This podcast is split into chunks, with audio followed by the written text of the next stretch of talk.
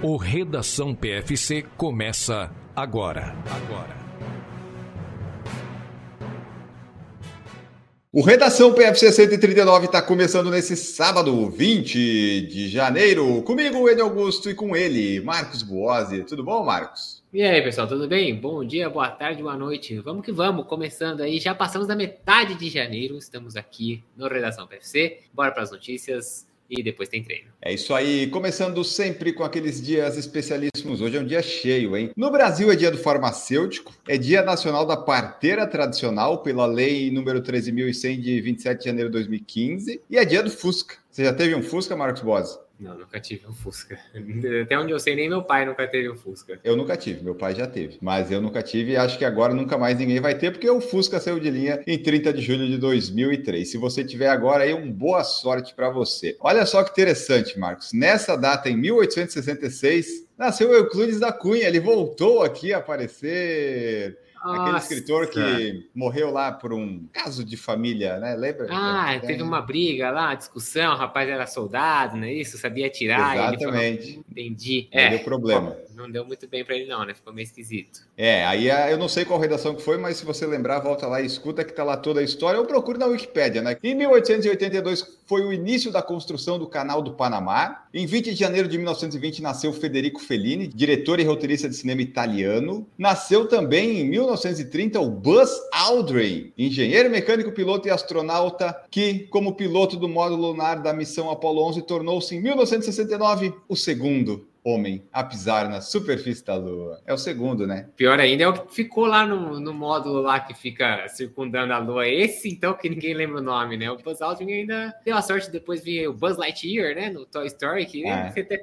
faz uma relação, né? Porque ele é também é astronauta, né? Para o infinito e além e tal, não sei o quê. Então, o Buzz ainda tem isso. Agora, o coitado do terceiro, tem certeza você nem lembra o nome dele, lembra? Não, eu procurei até aqui para ver o primeiro, porque eu não estava lembrando o primeiro também, mas primeiro, agora eu vi que é o Neil, Neil, Neil Armstrong. Armstrong. É, isso, é, beleza, isso, eu lembrava. É que Armstrong também tem bastante Armstrong famoso, né? Então ajuda também a gente a lembrar. O Buzz Aldrin, mais ou menos, mas o terceiro, puf, esquece. É, e o Buzz Aldrin, o legal de falar dele é que ele ainda está vivo. Quando nós estamos gravando isso aqui, ele está vivo, então ele vai completar, completou 94 anos. Longevidade muito boa. E teve o fato lá em 2002 que um carinha lá foi interpelar ele, né? Para ele jurar com a mão na Bíblia que o homem não foi na Lua, né? Porque tá dizendo que os povos na Lua foram falsos, forjados e tal daí o Buzz Aldrin deu um soco nele. Os vídeos dele empurrando o cara assim, como assim, meu amigo? Eu tava lá em cima, para com isso, né? E daí o Buzz Aldrin, naquela época, com 72 anos, tava aí batendo nas pessoas, o que eu acho muito justo. Em 1982, o Ozzy Osbourne mordeu a cabeça de um morcego vivo durante um show. Fato muito comentado na época. Ele mordeu, mas foi sem querer. Ele não sabia que era um morcego de verdade, você sabe, né? Segundo ele diz, ele achou que era tipo um morcego de borracha, um negócio assim. Ele foi fazer uma graça pro público. A hora que ele mordeu e puxou, o morcego era de verdade. Em 1983 morreu o Garrincha, ídolo do futebol brasileiro. Em 1985 foi inaugurado o Aeroporto Internacional de São Paulo Guarulhos, que é o maior aeroporto do Brasil e da América do Sul, de onde nós vamos embarcar diretamente para Chicago. Nessa data, em 96, também nasceu Izzy Brumi, uma atleta do salto em distância nigeriana, que é medalhista olímpica. Ela ganhou medalha em Tóquio, foi medalha de bronze no, nas Olimpíadas 2020 e prata em Eugene. Em 1996, foi o dia em que o Brasil conheceu o ET de Varginha um delírio coletivo que muita gente acreditou e, né,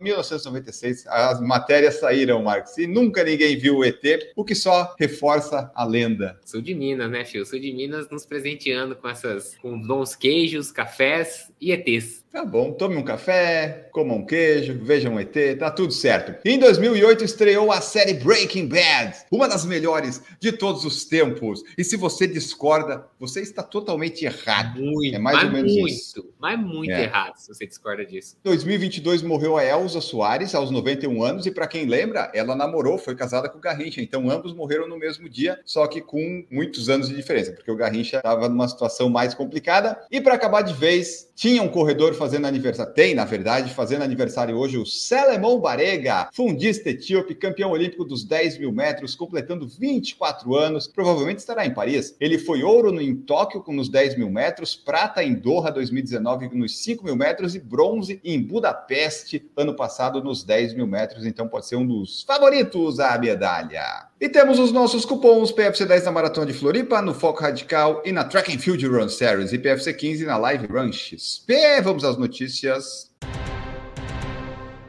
Agnes Getiti, ela disse que ia bater o recorde mundial quando disseram que a prova dela tinha 25 metros a menos. Ela treinou mais, Marcos Boazzi, e ela fez simplesmente os 10 quilômetros em Valência em 28 e 46. Nunca nenhuma mulher na história correu tão rápido na pista, em qualquer lugar, e não importa. Agnes Getiti, novo recorde mundial. Falamos dessa prova semana passada aqui, né? E falamos que a gente tinha comentado: vou bater este recorde, vou para bater o recorde dos 10K. Isso sim é ser vidente. Não depois que cai o avião vir falar: ah, eu vi mesmo, viu? Então por que, que não foi avisar lá para o avião não decolar, caceta, né? Isso sim é ser vidente. Vou bater o recorde. E foi lá e bateu. Ela que tem apenas 22 anos, como você disse, foi a primeira mulher a baixar o tempo dos 10 mil. 10 mil ou 10K, tá? Aqui eu vou falar 10 mil ou 10K, embora o recorde tenha sido de 10K, porque ela fez na rua, mas é o recorde absoluto dessa distância, seja em pista, seja em rua. Ela é a primeira mulher a quebrar os 29 minutos nessa distância. Então ela conseguiu o 28,46, quebrou o recorde que era da Ierroalau, né, que tinha sido feito há dois anos atrás lá em Castellón.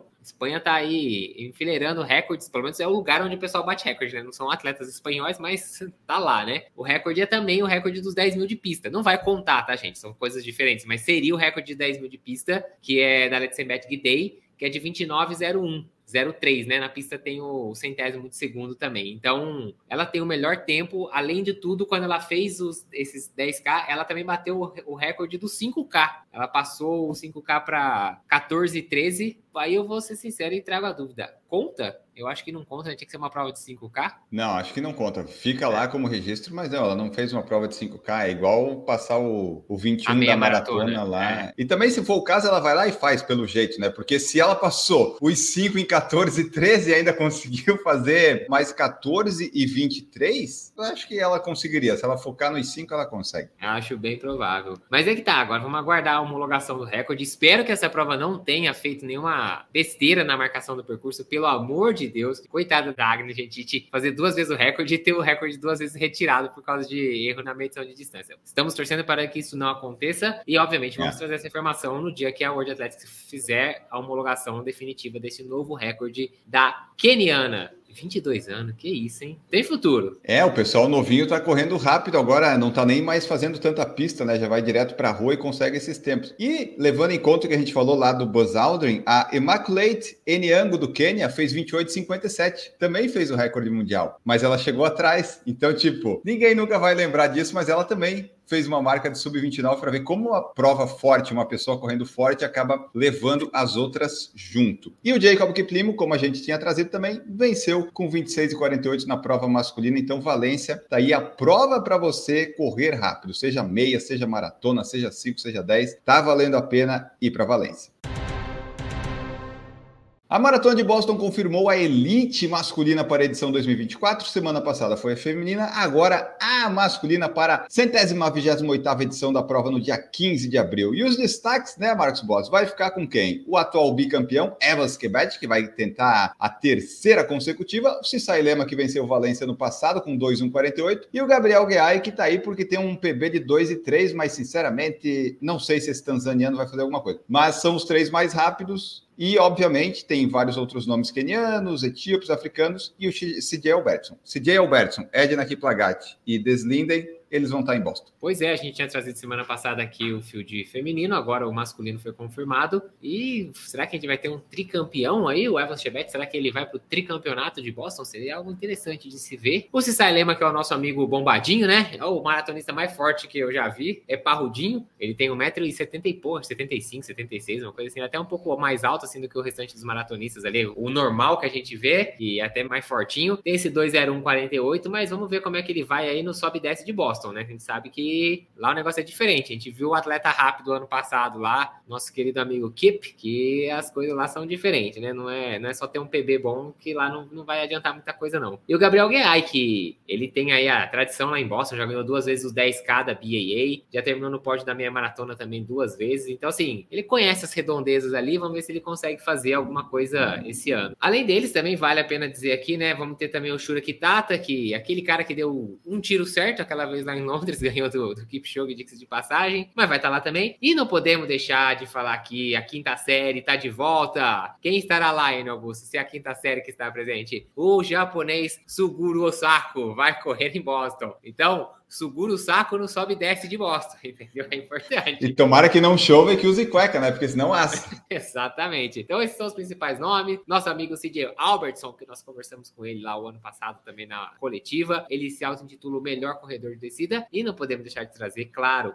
Miguel Moroni, o brasileiro que o ano passado já correu lá na Elite a gente sabe que ele vai competir ali nos Masters, né? Ele que já tem mais de 40 anos, então ele tem uma competição à parte para fazer. O seu PB é melhor do que quando ele foi ano passado, agora ele tem um 2,19,33 que ele fez em Berlim no final do ano passado. E vamos ver, Miguel Moroni, então, também o brasileiro largando ali no pelotão de elite de Boston 2024. É isso aí, pessoal. Então, Boston vai acontecer. Você nos acompanhe, porque com certeza faremos a live no dia 15 de abril. Esse ano não estaremos lá em Boston, porque Bet, para mim, por enquanto, é o grande favorito. Vamos ver o que, que acontece até lá, porque a gente sabe quando anuncia um field, pode ser que alguém saia, alguém caia, alguém se machuque. Vamos aguardar, mas por enquanto é isso que vamos ter em Boston 2024.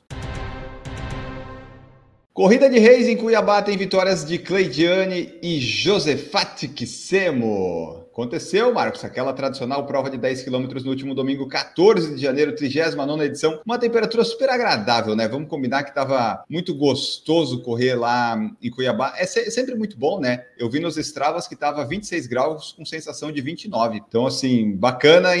Então, parabéns para quem correu lá. Delícia, delícia, delícia. Mas tinha um incentivo bom para o pessoal que estava brigando pela vitória, que era o prêmio de 40 mil reais. Então, pelo menos a galera, né, corria com aquele calor, mas com o pensamento lá na conta bancária ganhando os 40 mil. E quem levou foi a Cleidiane Barbosa Jardim, brasileira, com 36 e 25. Segundo lugar, Rita Gelagati, do Quênia. E em terceiro lugar, a Farida Jepchuchir, também do Quênia. Já no masculino, o ganhador foi da Tanzânia, o Josefat Joshua Gizemo, com 30 a 32. Seguido pelo ugandense Moses Kibet. E depois o Vestus Sheboy ficou em terceiro lugar, ele que também é queniano. Então, no feminino, uma brasileira embolsou aí os 40 mil reais. Bom, né? Nada mal. Acho que vale a pena correr com sensação de 29 graus para ganhar 40 mil reais, né? Não? Oi, ainda chegou 35 segundos na frente. Isso numa corrida de 10 quilômetros na elite é muito tempo. Você falou aí da Cleidiane, né? Fazia 17 anos que não tinha uma brasileira que ganhava uh. essa prova. Então a Cleidiane aí quebrou uma, uma sequência aí das africanas que tinham ganho 16 das últimas 17 edições. Aí a Cleidiane foi lá e falou: ó, hoje não, hoje não. E foi hoje não mesmo. É isso aí, Cleidiane, parabéns. Parabéns para Cleidiane Barbosa Jardim do Brasil, que fez 36 e 25 na corrida de reis em Cuiabá. Essa prova eu tenho vontade de correr um dia só porque ela é tradicional, não por causa do clima. Mas é muito difícil, janeiro,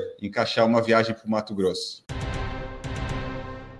Aconteceu também a maratona e meia maratona de Houston, lá nos Estados Unidos, e nós tivemos a Sutumi Kebed da Etiópia vencendo com 1,437, fazendo o melhor tempo de meia maratona da história em solo americano. Então, nunca ninguém tinha corrido no feminino uma meia maratona tão rápida. Ela venceu da Ellen Obiri, também isso é bom destacar. Ellen Obiri que vem aí conquistando bons resultados. Além disso, a Wayne Kelati, americana, fez 1,625 e fez um novo recorde americano da meia maratona. E o amigo da Duda, o Gemal Wimmer venceu com 1 hora 0042 a meia maratona. Tem a maratona também, mas a maratona não teve muita coisa importante, não. Vamos falar bem a verdade para vocês. Mas a meia teve isso, né? Melhor tempo da história dos Estados Unidos numa meia maratona e também o recorde americano. Pois é, ela que conseguiu com isso a quarta colocação, né? A americana, aí, ao bater o recorde regional, vamos dizer assim. Pô, a prova tava fortinha, né? Ellen Obiri aí na meia maratona, provavelmente aí dando aquela preparada para Boston, como a gente já falou, ela vai estar é. tá correndo lá em meados de abril, tá fazendo a sua preparação, a prova não estava fraca, não. Então, parabéns aí para Sutumi Kebed, que conseguiu. Inclusive, ela quebrou o recorde de percurso também, né? Que tinha sido do ano passado, que era de 1,0503. Quebrou o recorde de meia maratona feita no solo americano e tudo mais. Meia maratona de Houston. We have a problem. Você vê que tá tudo conectado, né? Hoje a gente falou de. Viu? Puta, muita conexão esse redação PFC, gente. Vocês não têm ideia. Elza Soares com Garrincha.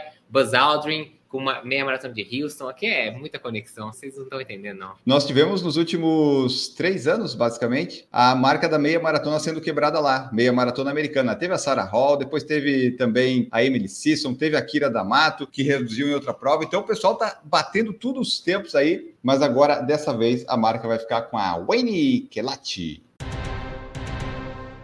O calendário de maratonas brasileiro vai ter a sua primeira maratona do ano em Ribeirão Preto, neste dia 21 de janeiro. Ano passado eu consegui reunir o resultado de 73, 74 maratonas que aconteceram no Brasil. Esse ano vou tentar fazer um trabalho melhor e coletar mais. E temos no site do PFC uma abinha chamada Maratonas no Brasil. Aquilo ali é para o meu controle, tá? Mas se você quiser, você pode pesquisar lá também, que tem o um link de inscrição e depois vai ter do resultado. Mas tá aí, vai acontecer dia 21 de janeiro. Meu treinador Emerson Bizan vai participar lá. Eu desejei boa sorte para ele, porque fazer uma maratona em Ribeirão Preto em janeiro, eu acho que a pessoa tem que querer sofrer muito, né? Meu Deus, se você nunca esteve em Ribeirão Preto, eu já estive e posso te dizer que assim é um inferno de quente, assim, Talvez o pessoal que esteja no Nordeste vai olhar e vai dar risada, mas você que mora ali, meio de Minas para baixo, vocês não têm ideia que é aquilo lá, não, gente. Aquilo é um negócio de outro mundo, é um calor, é um tempo, assim, é um ar parado, assim, um abafamento, porque Ribeirão Preto fica meio que sendo uma baixada, assim, meio que enfiado num buraco, assim, um relevo. Meu Deus do céu, é um inferno. Aí os caras decidem fazer uma prova em homenagem a São Sebastião, que é o padroeiro lá da cidade. Então, o dia de São Sebastião é 20 de janeiro. Então, eles combinaram que todo primeiro domingo, após o dia 20 de janeiro, vai ter uma prova. O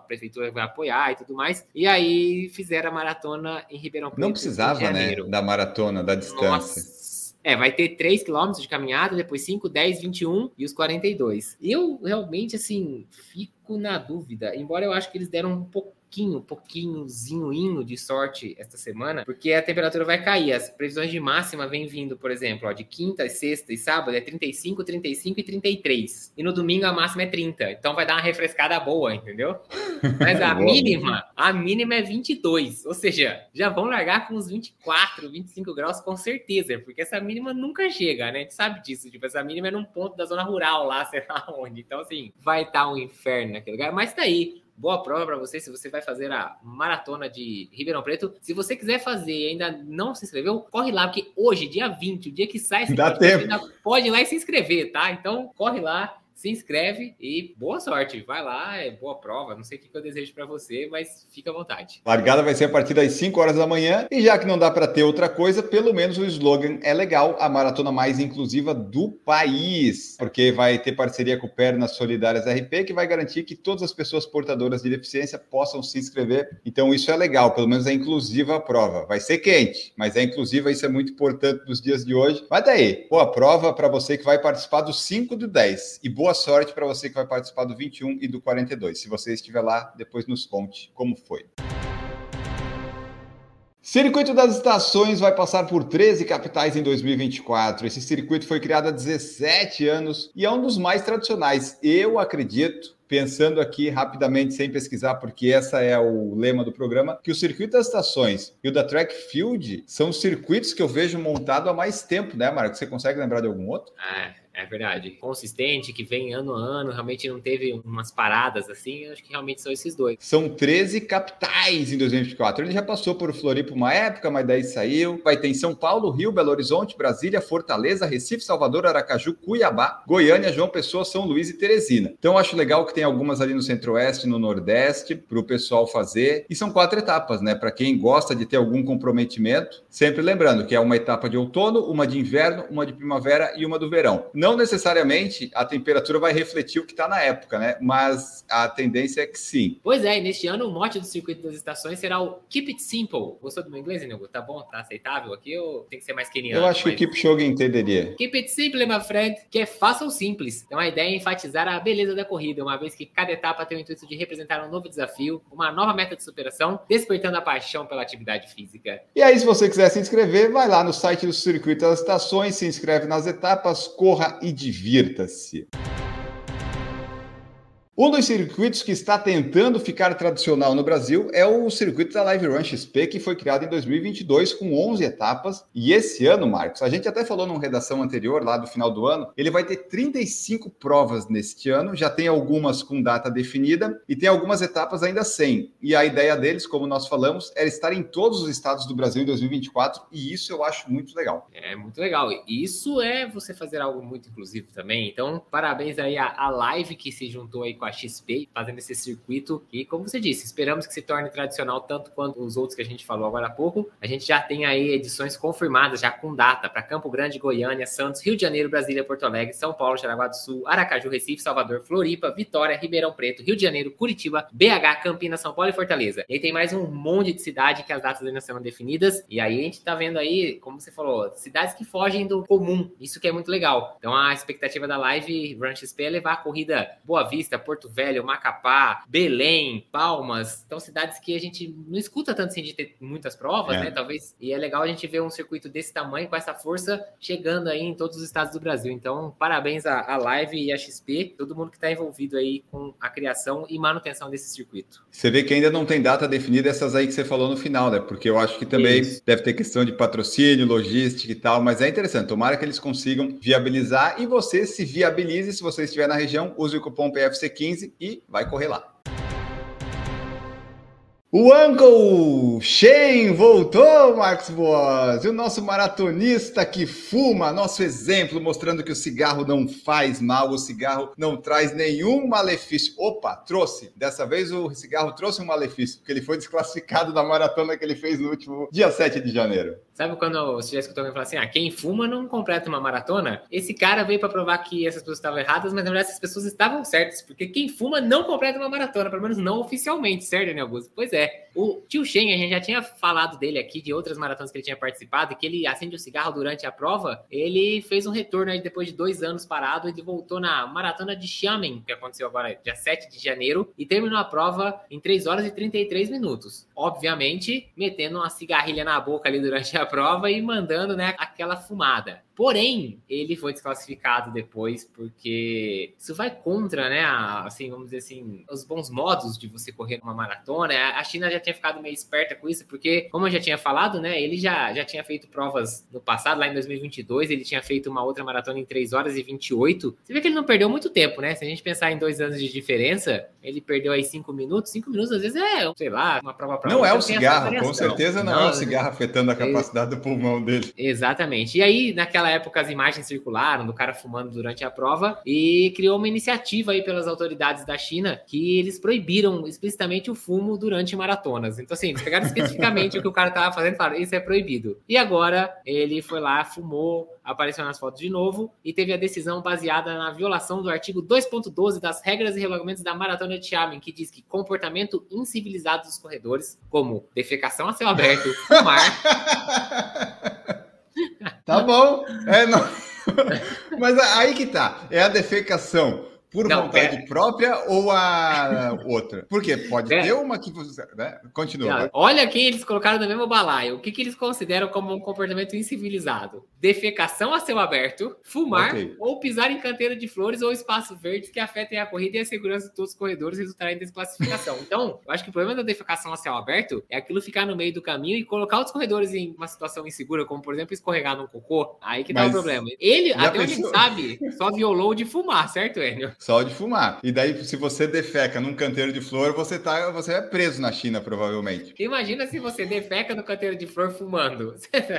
ele fumaria, certamente. Mas você vê como o, o tio Shen, ele é importante na China, porque ele foi o responsável por criar uma nova lei, um regulamento nas maratonas para não poder correr. E ele foi lá e fez de novo. E o problema dele foi o quê? As fotos, a tecnologia atual. Porque se ninguém tivesse tirado foto dele, mas alguém foi procurar lá no aplicativo de foto e ele estava do lado, ou a pessoa estava correndo e viu que tinha um cara, ele tirou e espalhou e daí deu ruim pro tio Shen, porque se ele quiser correr uma maratona e fumar, ele vai ter que passar imperceptível. Mas eu acho que se você tá correndo uma maratona e tá fumando durante isso, você não vai passar imperceptível. Então ele tem um problema para resolver. Também acho bem complicado isso aí. Você vê, 2018 e 2019 ele já tinha esse hábito, já foram as primeiras vezes que apareceram as fotos dele, já tinha feito a prova em 3 horas e 36, 3 horas e 32, ou seja, ele tá mantendo ali, ele tá ficando mais velho, mas tá se mantendo aí em forma, mesmo fumando, mas acho que ele vai ter que parar com esse hábito aí, pelo menos durante as provas, ou pelo menos na frente dos fotógrafos, né? Na hora que estiver passando o fotógrafo, joga o cigarro fora, depois acende outro, não sei, vai ter que ser alguma coisa do tipo. Leia sempre as regras da competição, porque essa para mim foi inesperada. A defecação a seu Alberto me pegou, porque a gente não lê a notícia antes, né? Vocês sabem disso, e foi surpreendente ver isso. Eu acho só que deveria ter um asterisco, né? Se for por vontade do seu estômago, sem você querer, poderia passar, né? Não desclassificar, porque a pessoa já é humilhada ao extremo, se cagando nas calças e você ainda desclassifica. Não, é, então, mas é, é, é, acho que essa lei precisa de mais, precisa de uma definição um pouco mais explícita, porque assim, se escorrer para as pernas também é considerado? Ou tem que, tipo, parar, baixar, tipo aquele cara que invadiu o jardim da casa lá do cara lá em Boston, lá que ela fez para fazer. Acho que tá mal escrita essa lei aí, isso aí não, hein? Mas fumar e pisar em canteiro é bem claro, não pode fazer isso. O tio Shen fez e dessa vez ele foi desclassificado. E com isso, Redação PFC de hoje fica por aqui. Vamos embora nesse 20 de janeiro fazer nossos treinos. Desejar boa prova para você que vai fazer uma prova amanhã. Marcos Boazzi, tchau para ti. Valeu, pessoal. Muito obrigado. Até o próximo episódio e tchau. Vamos embora. Voltamos no próximo no Redação PFC 140 ou 139. Fica por aqui. Bons treinos, boa semana, bom domingo, bom tudo para você, certo? Tchau. Produção por Falar em Correr, podcast multimídia.